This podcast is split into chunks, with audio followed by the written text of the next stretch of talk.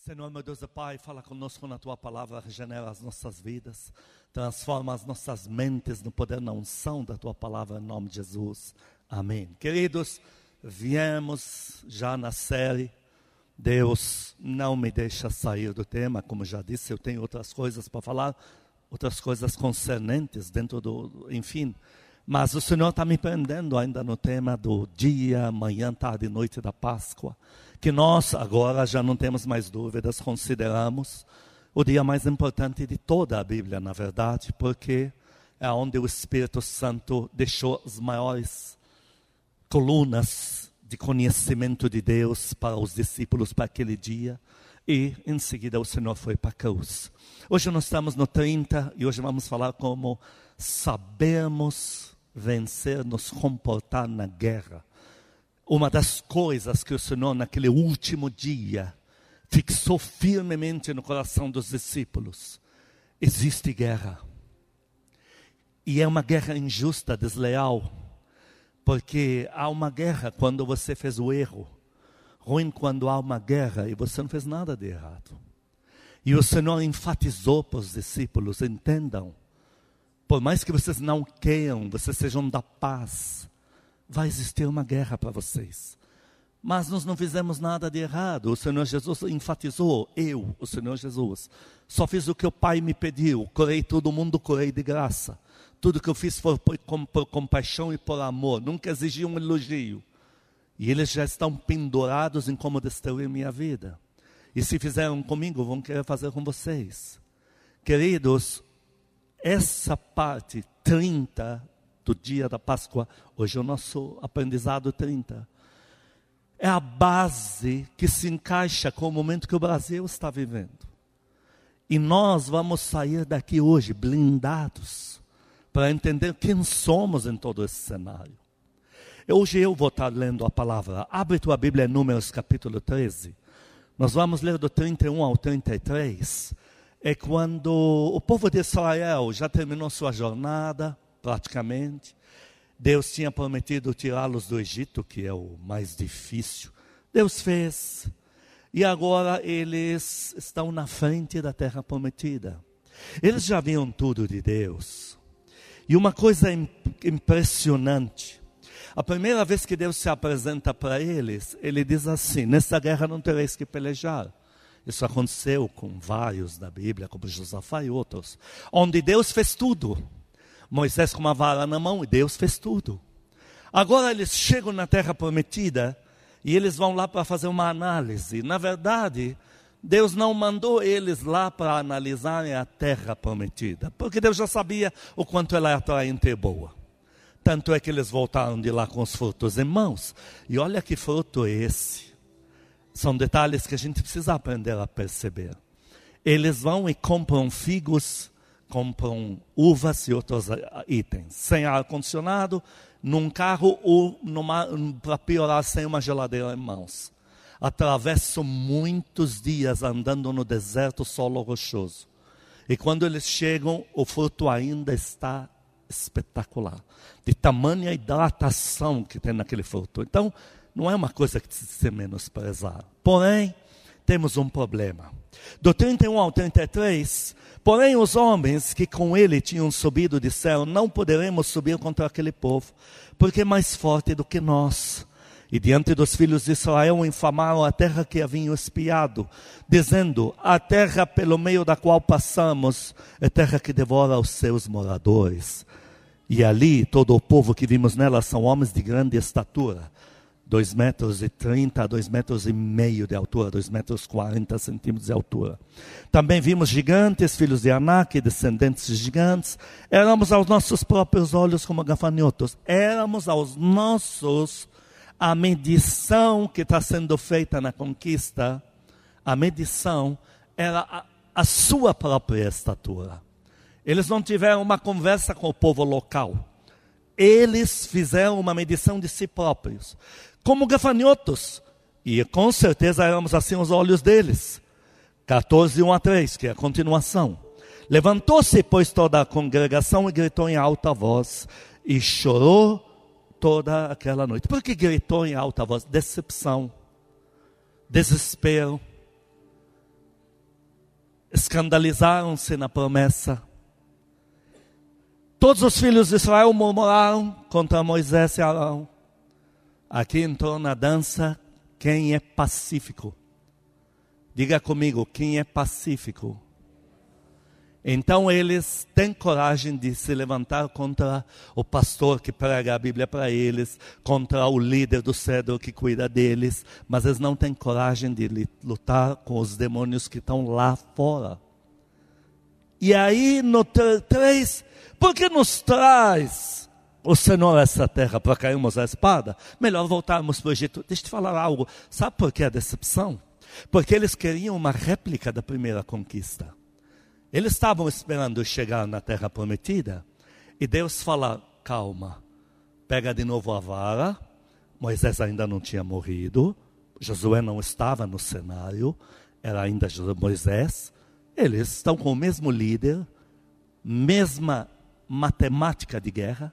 Ele está com a vara em mãos. Agora Moisés vai lá levantar a vara e Deus manda salaivada, manda as dez pragas do Egito num dia só. E acabou.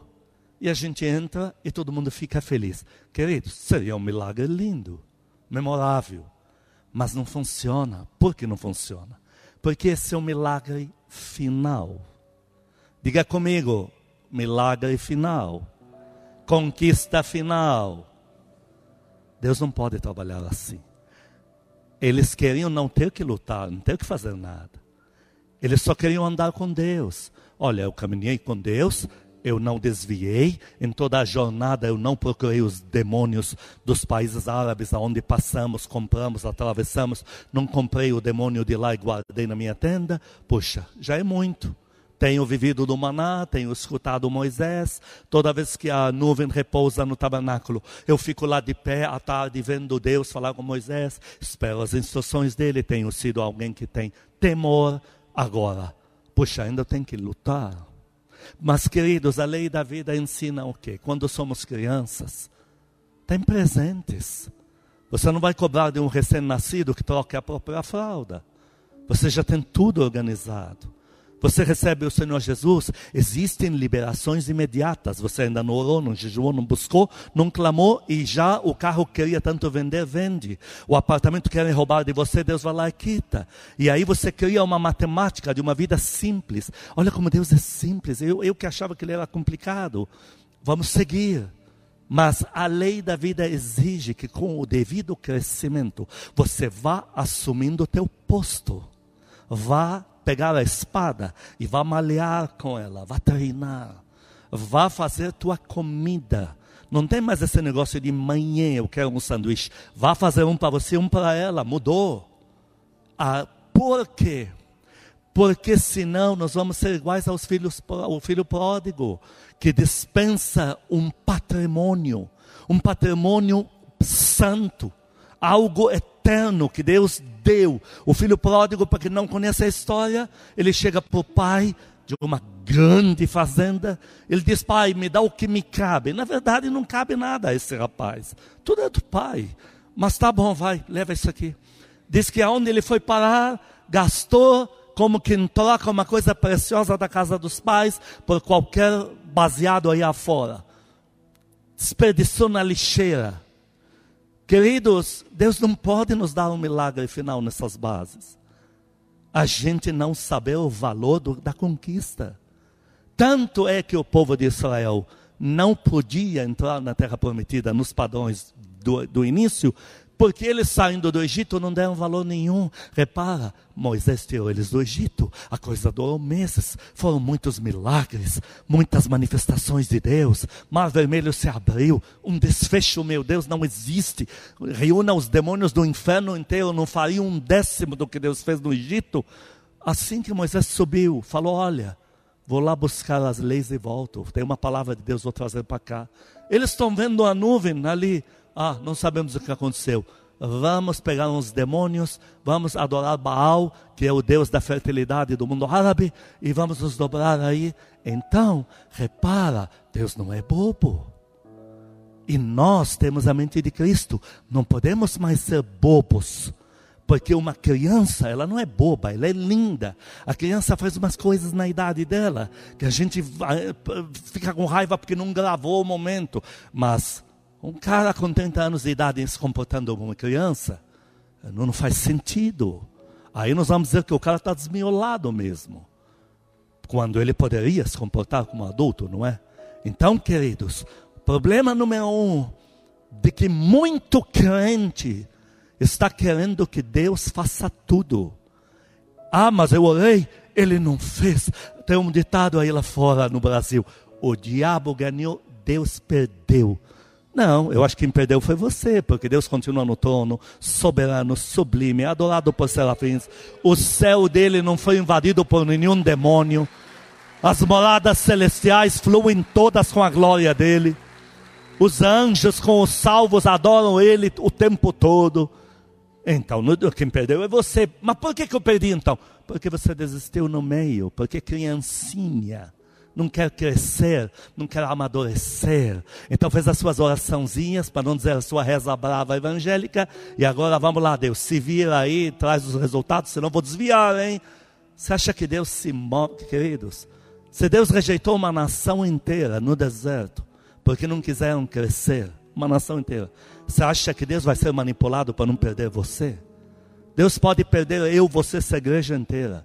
Mas Deus não vai descer do trono dele, não vai virar moleque, não vai virar menino de recado, não vai virar um idiota, não vai ser manipulado por mim, por você, e não vai mudar o que está estabelecido na palavra dele, porque ele é Deus, está lembrado? Aplaude ele, aplaude com vontade, aplaude com prazer. Número dois, número dois, porque na lei da vida agora você cresce, amadurece e você precisa conquistar para dar valor e para não se ensoberbecer. Queridos, alguém que fala para uma criança mimada, eu te amo. Eu sei que esse pai e essa mãe falam isso com sinceridade, mas na matemática da educação infantil, falaram a frase mais imbecil que poderia ser dita no ouvido de uma criança. Mataram ela de vez, porque o mimado já tem tudo, não paga preço de nada, ele está controlando a casa inteira. Você falar para ele que ama ele para que se quer dar um abraço, ele te empurra para fora. Ah, sai, ainda isso. Você vai falar, eu te amo para uma criança mimada, uma criança que tudo que pede já tem antes de levantar da cama. Isso é patético. Você fala eu te amo para uma criança que paga o preço pelas coisas. Uma criança que levanta aí, sem você perceber, já levantou, já está estudando a, a matéria da escola. Correu para tentar fazer um, um, um pão com margarina para não te acordar. Então foi fazer o cafezinho da manhã dele e dela. Aí você levanta e diz: Filho, eu te amo. Para essa criança é tudo. Assim conosco Deus, querido. Seja Ele torna a gente mimado, nós vamos ser uns arrogantes intragáveis. E quando Deus te disser, eu dei a vida por você na cruz, amei você de tal maneira, você vai dizer, tá, manda esse amor para outro. Por quê? Porque eh, foi, teria sido construído em mim, você, aquilo que Deus mais odeia a soberba. A minha Bíblia diz que se der ao neófito, neófito, neófita é pessoa que ama a Deus, mas ainda não entende nada de evangelho. Se der muito, vai se ensoberbecer. Olha, abre 1 Timóteo capítulo 3, versículos 6 e 7.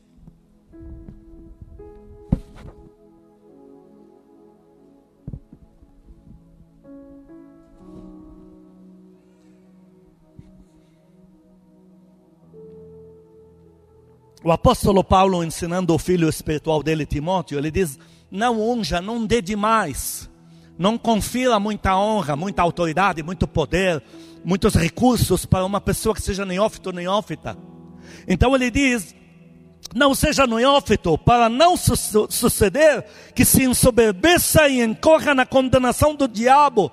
Aqui diz: quando quem recebe muito se ensoberbece, Satanás lacrou o cara. No original, colocou a forca e já começou a puxar para cima. Deus não vai te dar a colheita final te pondo uma forca no pescoço, entregando a ponta na mão de um demônio e dizendo: comece a puxar. Por isso que eu te falo: você não vai manipular Deus. E o final da guerra é conquistado com esforço. Dá glória a Deus aqui. Pelo contrário, é necessário que ele tenha bom testemunho dos de fora, a fim de não cair no próprio e no laço do diabo. Tem mais uma: quem fica soberbo cai no próprio. Se torna uma vergonha para os seus pais. Criança mimada, levada, soberba, é uma vergonha para o pai e a mãe que tem. Deus não vai formar você para você ser a vergonha dele nos palcos. Palco de Deus não está só no púlpito com o microfone na mão. Palco de Deus está entre os teus na tua casa, está na empresa onde você trabalha, está onde você faz entrega a domicílio. O palco de Deus está no teu contexto. Ele não vai tornar você uma vergonha para ele todo crente que está querendo a vitória final de mão beijada, já são vergonha para Deus, porque nem o Senhor Jesus se privou. Quando ele nasceu, ele recebeu tudo de mão beijada. Vieram de 80 a 100 caras ricos, saindo do Vale dos Reis lá do Líbano. Entre eles tinha estudados, magistrados, médicos e reis baixaram lá, ele está ali, os primeiros dias da sua vida, já está com patrimônio aos pés. Ali é a figura do nascimento dos filhos de Deus. Mas agora a vitória final, ele fala: agora é guerra. Agora é guerra. Para os discípulos, quando ele convidou eles, tudo fácil. Chegaram, peixe lotado aqui no barco. Mas agora, discípulos, a guerra. Queridos, Todos os que estão revoltados com Deus no Brasil são criancinhas mimadas, vergonha para Deus, o Pai que os gerou. Me dá indignação ter que dizer isso de púlpito. São uma vergonha crente que não está querendo voltar no altar, crente que não está querendo voltar no culto, crente que não está pegando mais microfone, que vergonha para você, você é uma vergonha para Deus que te gerou, se arrependa, porque se Deus tem plano na tua vida, Ele vai ter que liberar um demônio para te açoitar, aí você vai ver o que é bom para a tosse, você vai dizer eu era feliz e não sabia, porque se Deus não liberar um demônio, Deus já perdeu você. Deus só desiste de tratar duramente os que ele já desistiu, já abriu mão. Você quer que Deus abra mão de você? Rápido, diga não. Rápido, rápido. Talvez você nem entendeu a pergunta. Diga não. Diga aí não na tua casa. Deus tem que liberar entidades. Ele falava isso quando é hora de correção. Eu deixo eles conhecerem o diabo com quem querem andar. Rápido eles clamam: Deus, olha como está a minha vida. Volta para mim, mas volta com espírito de guerra. Volta orando. Volta já de pé, não volta mimado, hein? Volta não para ser vergonha outra vez. O filho pródigo. Ele falou: Pai, me deixa entre os escravos. Eu estudei a fundo antes da casa firme existir. Eu estudei a fundo essa, porque ela também fala do povo de Israel. É muito linda a revelação que está por trás disso. Aí ele fala, pai, eu me arrependi, eu fiz loucura, gastei tudo, era um moleque, não sabia de nada, eu achava que era muito inteligente. Agora que na mão dos demônios eu vi como é a vida, não há vida. Olha, eu estou disposto a começar do zero. Me deixa entre os escravos. Agora eu sei que esse filho por que, que o pai fez festa para ele? Porque ele estava morto e reviveu. Porque o morto não é o que deixou de respirar. O morto é quem deixou de lutar. O primeiro demônio que chega com a espada fura por inteiro, por inteira. Esse teu irmão, falou o pai para o filho maior, esse teu irmão estava morto, agora reviveu, agora ele sabe como é a vida. Agora põe anel, põe cama, põe comida, faz festa, porque agora ele luta para valer e essa casa só cresce. Dá uma aplaudida para o teu rei, aplaude. Tiago, para criança que não quer crescer, que já está com 40 anos, no, é, é, é, enfim, no reino, e não quer crescer, Tiago 4 ou 6. Antes, Deus dá maior graça, pelo que diz, Deus resiste, empurra para trás os soberbos, aos soberbos, mas dá graça aos humildes. Deus tem te dado graça, sabe por quê? Porque você não desistiu de lutar. Pastor, mas está doendo muito, só eu sei quanto estou sofrendo. Quando você chora, Deus chora com você, porque a batida do teu coração está conectada no dele. Deu para entender? Mas ele diz: Não posso te poupar dessa prova. Você precisa lutar. Eu te dei o amado Espírito Santo, eu te dei minha palavra, te dei pastores, te dei igreja, te dei louvor, te dei Bíblia, te dei armas, te dei o poder da oração. Use-as.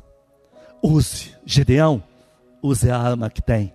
Não posso te poupar desse momento mas eu te dou graça. O inferno, você que está falando que a tua vida está muito difícil, é onde está Deus? O inferno inteiro queria ter o privilégio de estar em teu lugar hoje. Sabe por que, que os demônios odeiam tanto o ser humano? Porque Deus colocou eles abaixo do ser humano. Só de você olhar a aparência do ser humano, ele pode ser a aberração, mais feio da face da terra.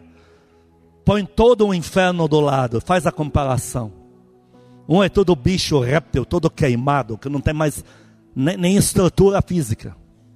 E o ser humano, ainda por pior que esteja a condição dele, ele é um modelo lá no inferno, um modelo.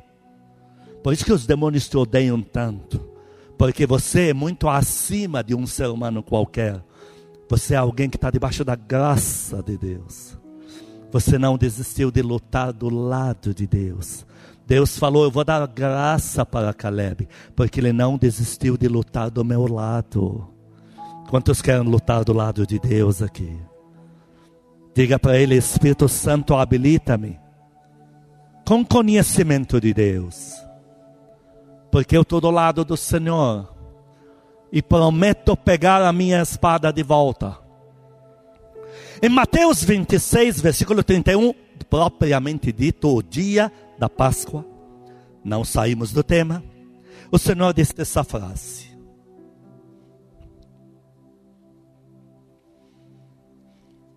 Então Jesus lhes disse: Esta noite todos vós vos escandalizareis comigo, ficarão com raiva de mim.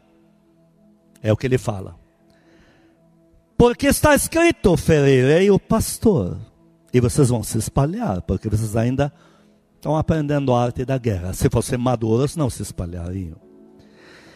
Ferirei o pastor. O Senhor diz para eles: Eu tenho que terminar o assunto com uma guerra.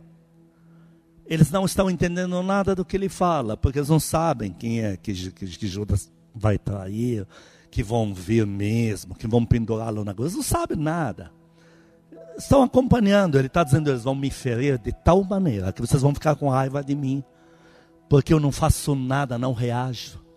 E ele fala para eles: mas é a guerra, é o tipo da guerra que eu tenho que enfrentar.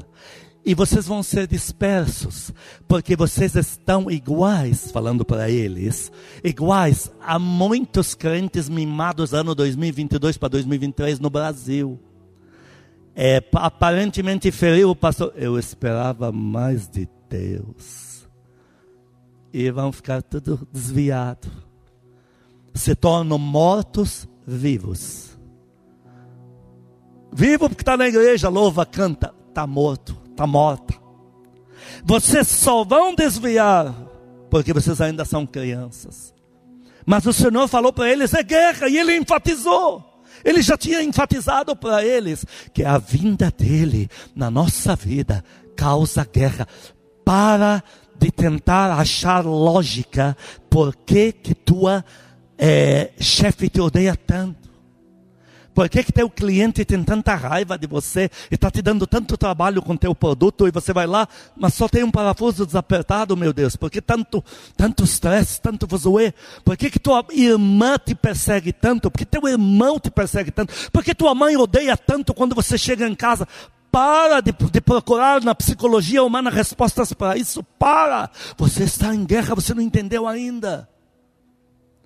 Olha o que o Senhor falou em Mateus 10.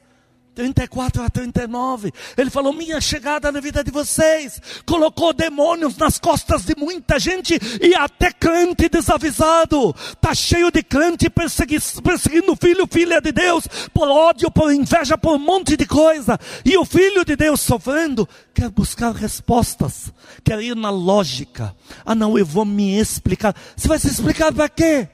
Para o quê? Para demônios. Olha o que o Senhor falou em Mateus 10, 34 a 39 para os discípulos. Não penseis que vim trazer paz na terra, a terra. Não vim trazer paz, mas espada. É para o resto da vida? Não. O Senhor lutou para o resto da vida? Não. Mas teve uma guerra final, que não foi fácil.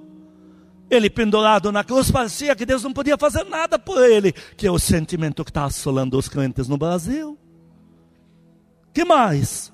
Pois vim causar divisão entre homem e seu pai. Tem pai que odeia você. Por quê? Você não entendeu ainda? A cobra está enrolada no cara. Como é que você sabe que a cobra está nele e não em mim, ou não em você? Porque você está aos pés de Deus, meu Deus do céu. Se um é do, do odeia o outro, um é de um reino, o outro de outro. Quem que está na igreja? Você. O que sobrou para o pai que te gerou que está com raiva de você? Não percebeu ainda que tem uma naja com os fincados no pescoço dele? Com as presas lá, não percebeu não? Eu já vi em família sucuri. Mexe, quando mexe, a familiar se levanta contra a familiar. Eu já vi isso em famílias, plural, famílias. Nossos aconselhamentos, nós vemos aberrações. É sucuri que entra nos lares. Aí quer buscar resposta. Cadê Deus que não me honra? Tua hora vai chegar. Na minha Bíblia diz que José não fez nada de errado, mas veio uma guerra para ele. Nenhum sonho preparava ele para a guerra. Quem se levantou contra? Os próprios irmãos. Ou vai me falar que eles eram movidos pelo Espírito amado, Espírito Santo? Os irmãos, depois de vender José, devem ter dito: A paz, irmão.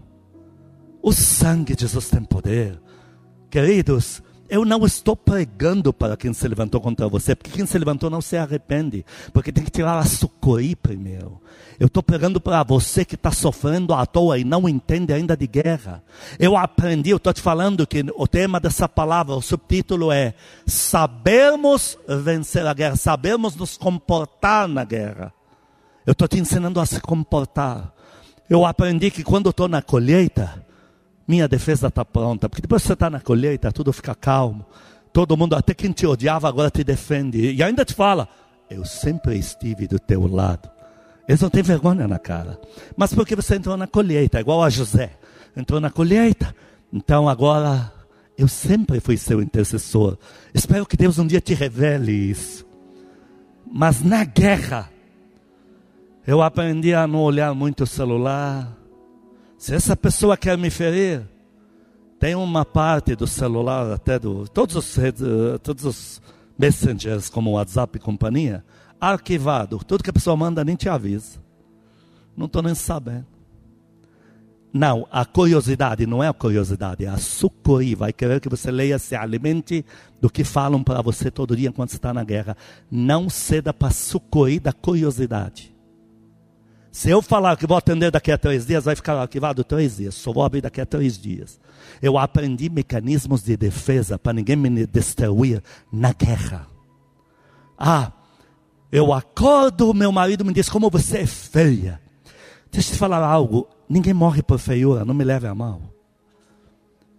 Você está dando muito crédito para uma jiboia. Porque você sendo modelo, Ninguém vai dar, mandar uma oferta de mil reais na tua casa, deu para entender? Teu problema não vai se resolver com uma estética maravilhosa. Quando os bichos baixam para atacar a gente, eles não escolhem bonito, feio, feia, bonita, é, é, sangue azul, sangue pobre. Eles não escolhem. Os malditos, eles entram devastando tudo. Está me entendendo? Nesta hora, você tem que entender o nível da guerra que você está para que Satanás não te roube a coisa mais importante que você tem na tua vida, a paz que Deus te deu, a paz que excede todo o entendimento, o aval do Senhor sobre a tua cabeça. Aplaude Ele, porque nós vamos chegar nessa fase ainda.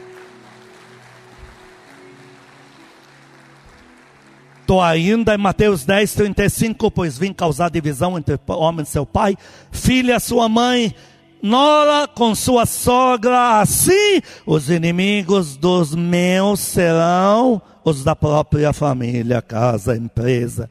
É aquele cara que você ajudou, tirou da rua, ajudou, é o cara que é destruir você. Aqui fala que, olha, espera de tudo.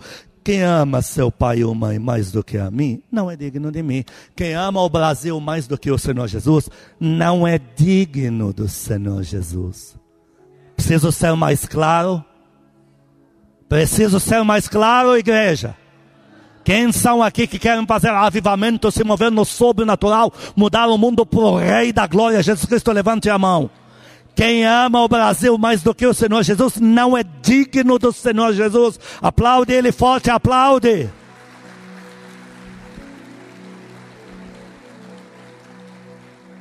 Quem ama seu filho, sua filha mais do que a mim não é digno de mim, que não toma sua cruz e não vem após mim, não é digno de mim. Queridos, não é para o resto da vida a cruz, não é para o resto da vida a luta, é uma fase, é a menor parte mas ela existe. Se o Senhor não anulou, quem sou eu para querer rasgar isso da Bíblia? Se você procurar coach evangélico movidos pelos demônios, eles vão rasgar essa parte dos versículos da Bíblia. Eles vão te entregar uma Bíblia maravilhosa, só de conquista, com espírito de aberração, com espírito de impetulância. Ah, eu recebi espírito de coragem. Não, não, não. Nos coach é a nova moda do inferno dos demônios para te arrancar da igreja. Olha, não precisa nem ir muito em igreja. Vem cá, vem cá. Ah, vem cá, é quem cuida dos meus filhos. Eu dou meu dízimo para você. Sei, eu tomo com sua cunhada. Vem cá onde? Eles desarraigam você do sentimento de guerra. Você não entendeu ainda? E aí gruda em você um espírito de impetulância. Olha, ele era depressivo, virou corajoso. Ele não virou corajoso, virou impetulante, sem vergonha. Cai tua ficha. O evangelho é um só, não tem dois. Não tem um evangelho para quem gosta de guerra e outro que não gosta. Só tem um evangelho. Existe Cristo, existe guerra, existe colheita para o resto da vida e pela eternidade. Mas guerra vai ter que passar. Guerra vai ter que cruzar. Nós estamos aqui em guerra há cinco anos. Não faltou braço, não faltou orelha, meu Deus do céu. Porque a paz está blindando esse lugar, meu Deus do céu. Não estamos andando por duas vias, mas estamos em guerra, meu Deus. Ainda não vimos a colheita. Tudo que há cinco anos que eu proclamo aqui, eu não vi.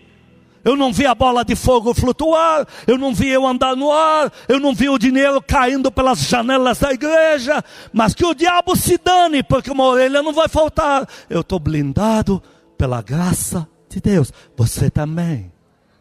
Tua vida está mil vezes melhor do que todos esses que dentro do Evangelho fugiram da guerra e foram buscar refúgio em Evangelho fácil. Tua vida está mil vezes melhor e o melhor, se eles morrem agora, você não sabe aonde vão.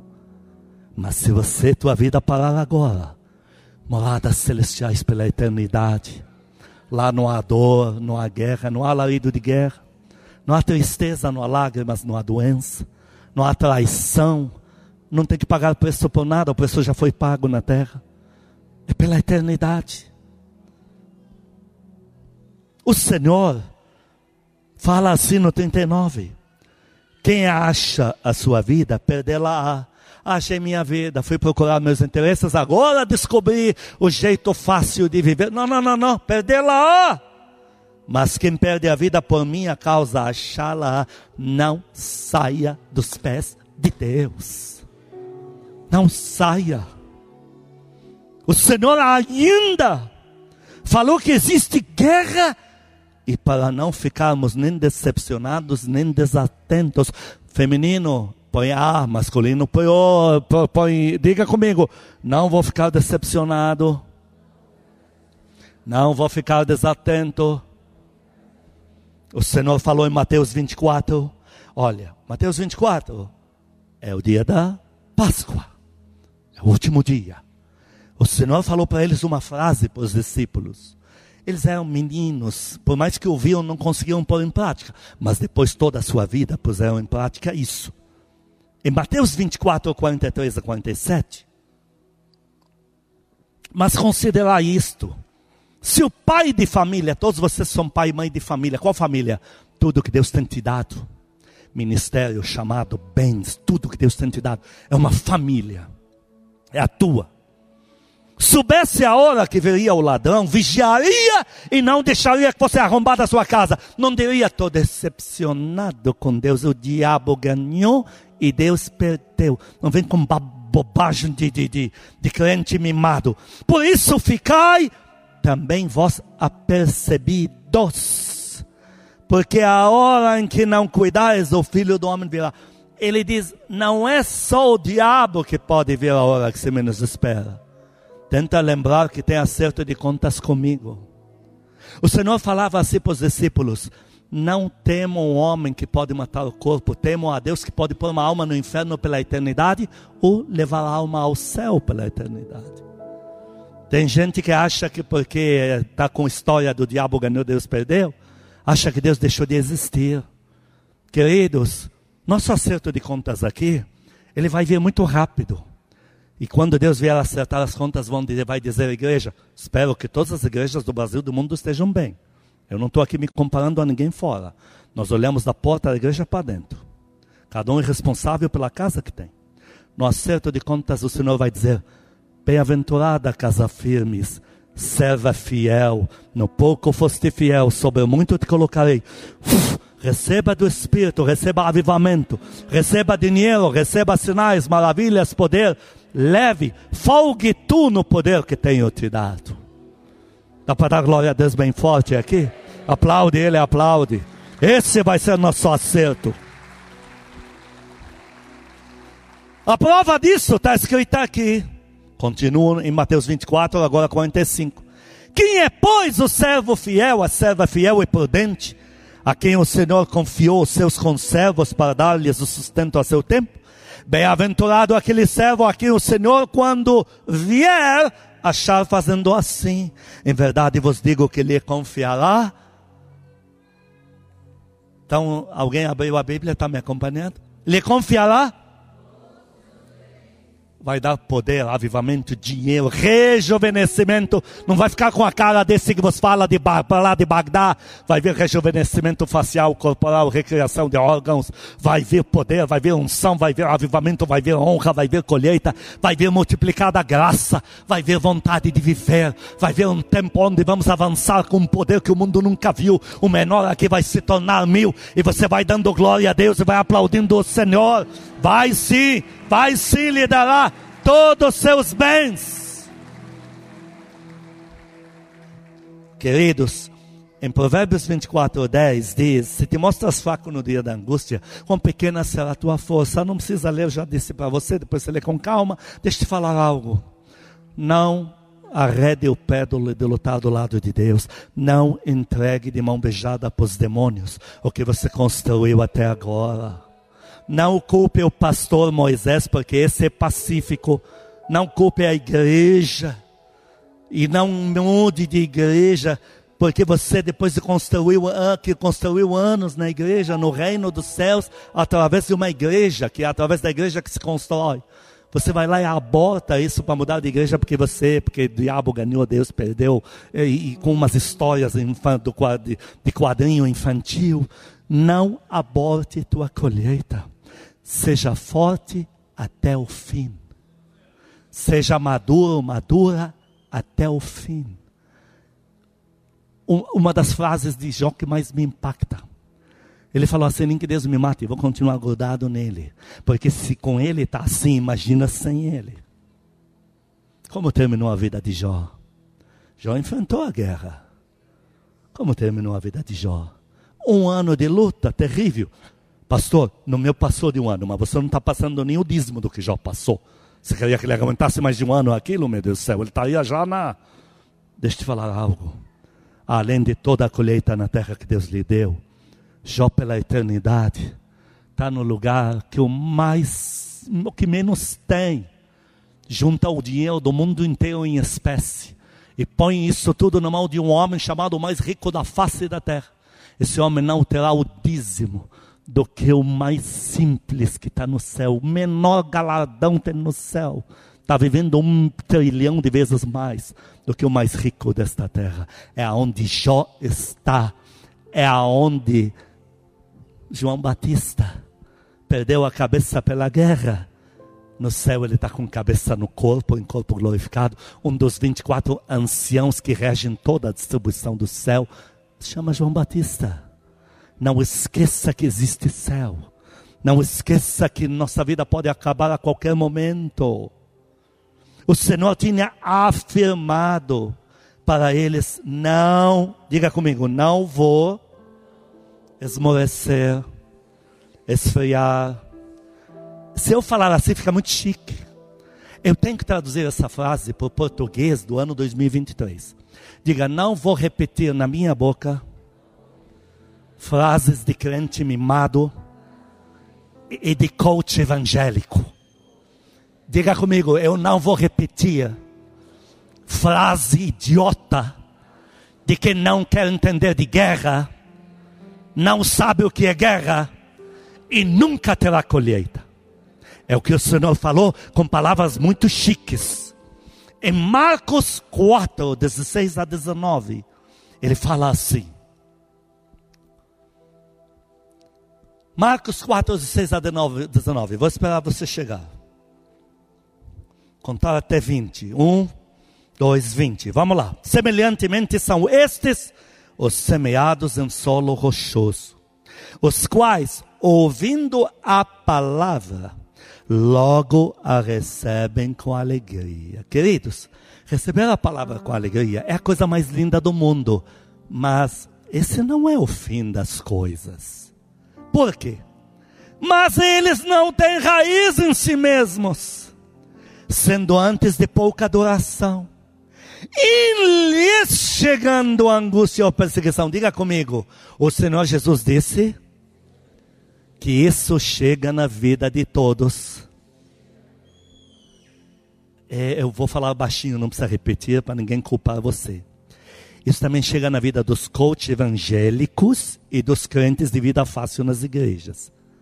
Elias chegando, queridos, Tiago falou, por que você é estranha que está passando uma dura prova? Porque há uma coroa grande que vai parar na tua cabeça, meu Deus, aqui na terra ainda.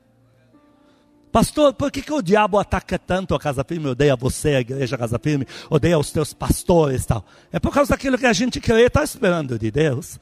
Não caiu a ficha ainda? Não caiu a ficha? Se eu, olha, eu saberia fazer, queridos, porque qualquer psicólogo de cinco anos já de cuidando de vidas já é considerado alguém que agora entrou a fundo na alma humana. Eu já tenho muito mais do que 10, 20 anos pregando o Evangelho. Eu saberia pregar, montar umas palavras dentro da Bíblia. Lotava essa igreja, faria cinco cultos lotados por domingo para você aqui. É tão fácil, eu sei fazer. Por que você não faz? Porque eu não quero ir para o inferno.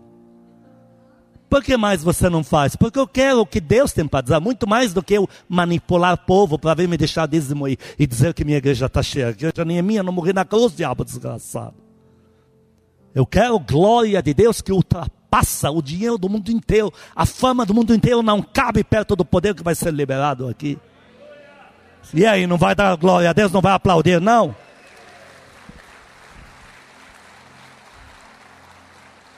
em lhes chegando a angústia ou a perseguição por causa da palavra, logo se ofendem, se escandalizam os outros, os semeados entre os espinhos, são os que ouvem a palavra, mas os cuidados do mundo, fascinação da riqueza, as demais ambições, concorrendo, sufocam a palavra, ficando ela infrutífera. Ah, ele fala para esse último grupo dois níveis de guerra. O primeiro grupo, por causa do confronto direto com problemas, está muito difícil, eles vão mas tem outro grupo, a vida ficou fácil demais. Por isso que Deus fala: não posso te dar as coisas de mão beijada. Eu vou te entregar aquilo que você lutou, teu prêmio. E você, pro resto da vida, vai dizer: tudo isso que eu conquistei, eu conquistei do lado de Deus. Não peguei nada dando jeitinho de não sei o que, de falcatrua, porque no reino não tem isso. Eu peguei aos pés de Deus e de mim ninguém tira. Quer seja dom, quer seja dinheiro, quer seja saúde, tudo que Deus te der, ninguém vai tirar de você. Agora existem filhos sinceros com Deus, outra parte da palavra. Eles têm uma vida linda com Deus, eles vêm no culto, prestam atenção na palavra, eles louvam, eles estão aqui, a cabeça deles não está no jogo de futebol, não está, eles estão prestando atenção, mas eles não saem disso. Eles creem muito nas promessas. Aí Deus levanta um profeta para dizer uma promessa, incendeia ele, incendeia ela, creem. O pastor fala uma palavra da parte de Deus como rema, eles abraçam. Mas é só isso. Existe um outro grupo que põe a mão na massa, além do, da primeira parte, eles vão além. Eles põem a mão na massa, eles pegam espada, eles se sujam mesmo na guerra há uma diferença. Em Mateus 25, o Senhor contou a parábola das virgens. Número 5 é ministério. Então ele fala: cinco pessoas são chamadas. É, não é cinco, na verdade, ele está falando. Tem pessoa que tem chamado de Deus e tem pessoa que tem chamado de Deus, porém há uma diferença. Então ele fala das dez virgens. Em Mateus 25, do 1 ao 6. Então o reino dos céus será semelhante a dez virgens que tomando as suas lâmpadas saíram a encontrar-se com o noivo. Olha o gesto, olha o gesto. A virgem está com roupa de casamento, ela está muito adornada. A roupa dela passou por incenso, e ela abriu assim os pés e o incenso subiu para cobrir o corpo inteiro da, da roupa, de um cheiro que não sai mais para aquela noite. Ela colocou, tocou com o dedo em óleo muito perfumado, óleo misturado com madeira do, que temos do Líbano, de, de Arábia Saudita, Bahrein, enfim. Ela fez esse gesto. Então, o máximo que ela pode fazer agora é pegar a lâmpada com a mão e ir. Se for fazer qualquer outra atividade, vai suar, pode comprometer a roupa. E a lâmpada, diga comigo, quem preparou foram os irmãos ou os escravos. Então, quem são os escravos na vida do crente? A esposa que é obrigada a orar por ele. Quem são os escravos na tua vida? São os que são obrigados a orar por você. Por mais que a pessoa queira andar por duas vias, tem escravo, alguém dizendo, Deus salva meu irmão, salva minha mãe, salva meu patrão, salva. Eles são obrigados. E tem a família. São os irmãos que se dispõem. Olha, estou orando por você. Aí os irmãos montam, deixam tudo pronto. A única coisa que ela faz, ela acende e vai. Aí, cinco, vamos lá. Saíram para encontrar com o noivo, versículo 2. Cinco dentre elas eram nécias, cinco prudentes. As nécias, ao tomarem as suas lâmpadas, não levaram azeite consigo. No entanto, as, no entanto, as prudentes, além das lâmpadas, levaram azeite nas vasilhas. Tardando o noivo, foram todas tomadas de sono e adormeceram. Mas à meia-noite, diga comigo à meia-noite. Ouviu-se um, um grito, eis aí o noivo saiu ao seu encontro. Queridos, aqui o Senhor fala meia-noite. Sabe o que é meia-noite? O auge das densas trevas Antigamente não tinha poste de luz, não tinha nada. Auge das densas trevas, na pior fase da guerra. Tem um grupo que veio na igreja, andou com Deus, porque as duas, esses dois grupos são de Deus. Um que só vive de promessas, crê nelas, vê na, eh, louva. Mas quando é hora de sujar as mãos, orar aos pés de Deus, lutar, expulsar os demônios, invocar o sobrenatural, ah, isso cansa, não é, não é minha praia. Eu sei, sua praia é sombra, água fresca, eu já entendi. Aí vem a outra.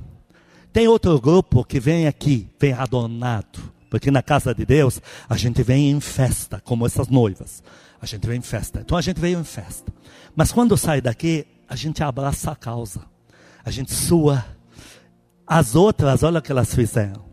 Elas foram na dispensa e pegaram um negócio nojento aquele vaso de barro, ele, o azeite que é usado para acender, é a pior espécie da sobra do, do óleo. Aquilo tem um cheiro pior que querosene. E ele foge, não adianta tampar, ele foge. Ele anda pelas beiradas da, da, do barro e sai para fora assim. Você vai pôr a mão, melecou você, o cheiro já está na tua mão.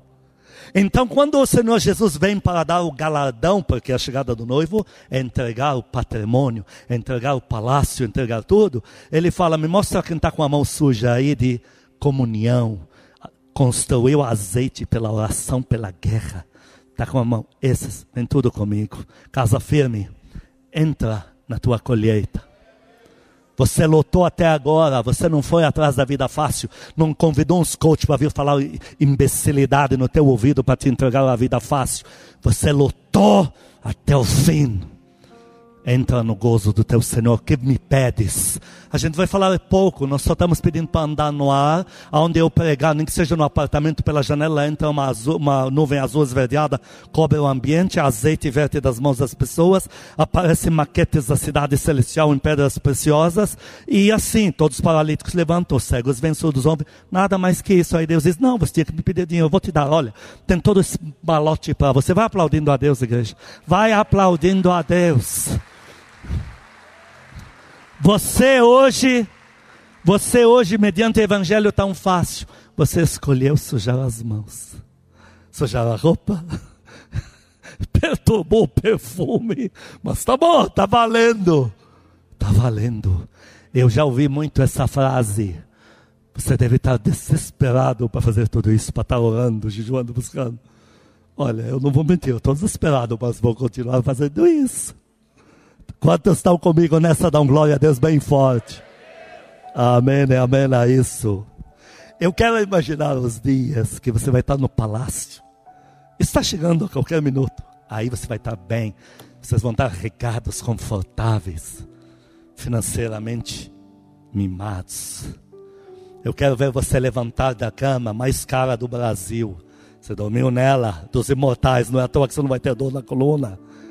E aí você levanta, vai para a janela, tua janela olha para o canto que você mais ama, mais gosta de ver. Está com teu café, não sei o que, no meu caso seria o libanês. E você está orando. Já não é com desespero, já não é com dor. Está de pé porque não tem dois. Está de pé, está tomando, está orando. Daniel fez isso. Daniel entrou na guerra, saiu vitorioso Recebeu tudo. Recebendo tudo, orava três vezes por dia. Por que, que você ora? Porque eu oro na colheita. Eu me acostumei a orar. Quer seja com riqueza, pobreza. Eu me acostumei a orar. Esse tempo, eu estou te falando pelo Espírito Santo de Deus. Está mais próximo da tua vida do que um dia você pôde imaginar. Por mais que tua fé não te permita ver isso, porque você está na guerra Estou te falando que esse tempo está mais próximo da tua vida do que você pode imaginar. Você vai estar confortável. Eu imagino você pegando o carro que você mais gosta.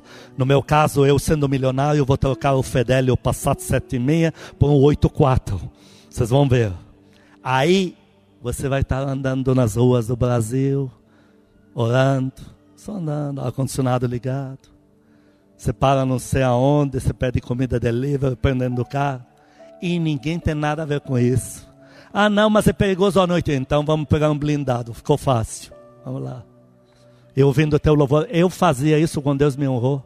Ele tinha me dado na época Caravan 87, quase zero quilômetro. E ele tinha me mimado, então para mim a gasolina não era nada. E eu gostava, tua pastora sempre madura. Sam faz se quiser, eu vou orar. Eu pegava a Caravan, eu ia.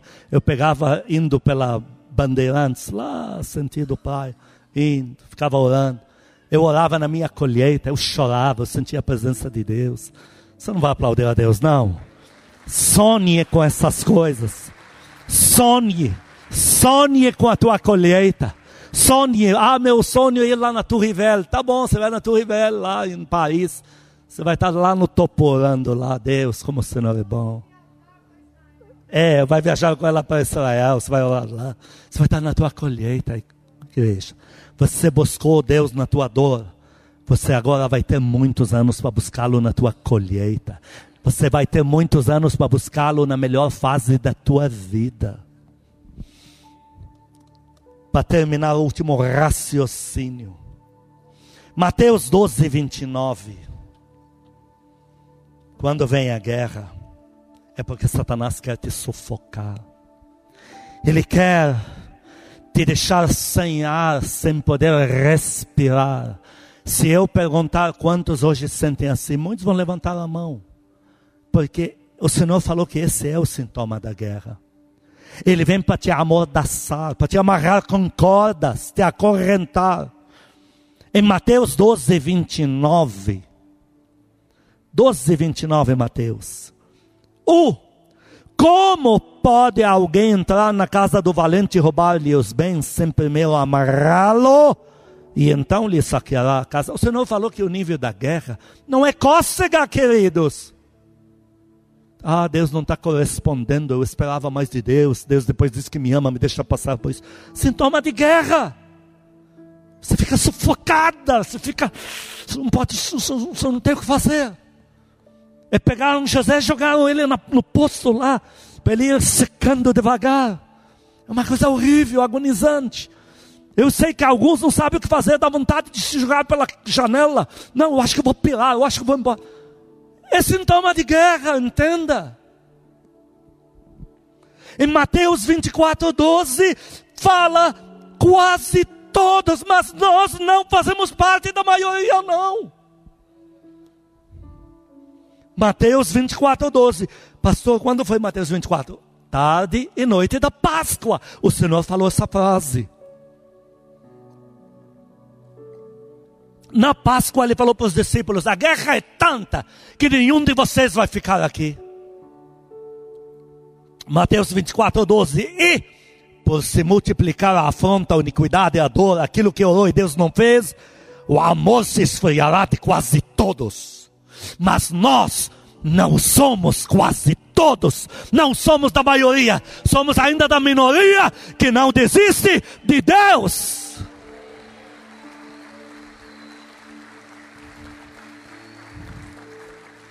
Toda a tua vida está ligada ao altar.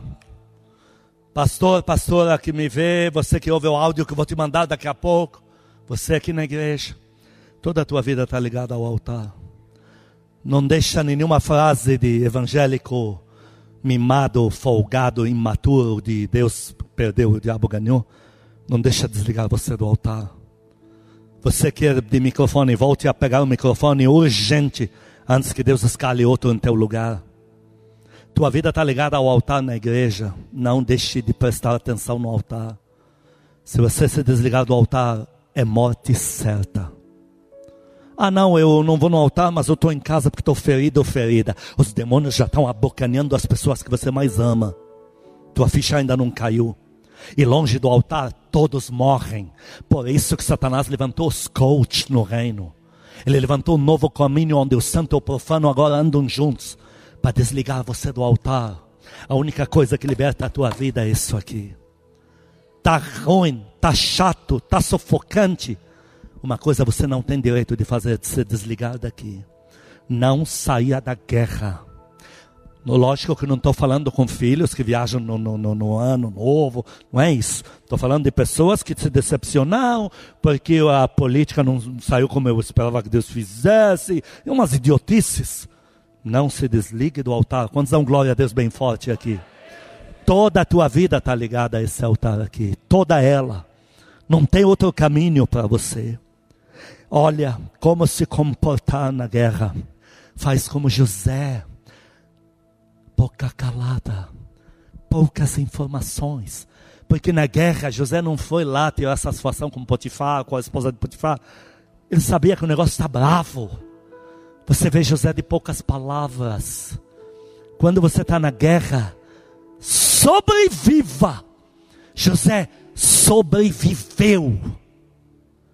Sobreviva. Já que você fala até teu cachorro quer te morder, está te estranhando de noite.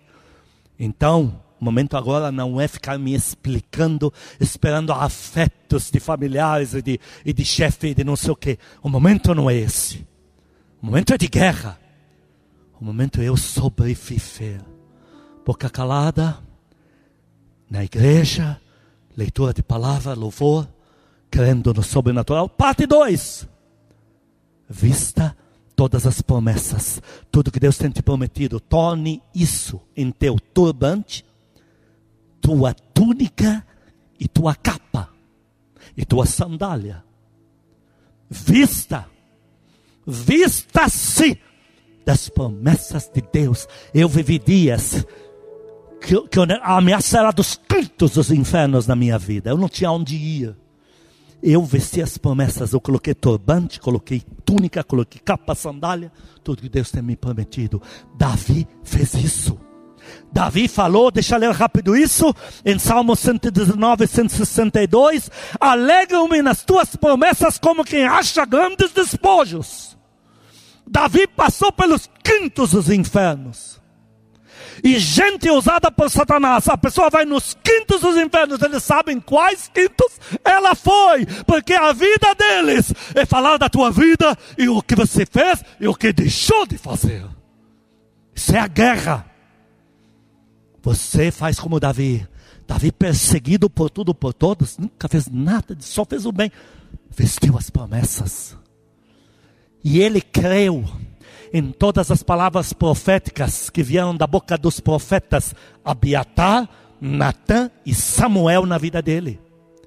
Você agora não vai dialogar com os que Satanás já abocanhou na tua vida lá fora, na guerra para sobreviver, você vai vestir as promessas que a igreja te dá, que a palavra soberana de Deus te dá. Veste isso. Teu destino final não é escorregadio como o deles. Teu destino é Deus levantar você. Ele fez com José, fez com Davi. Você é o próximo, a próxima da fila. Aplaude o teu Deus, aplaude.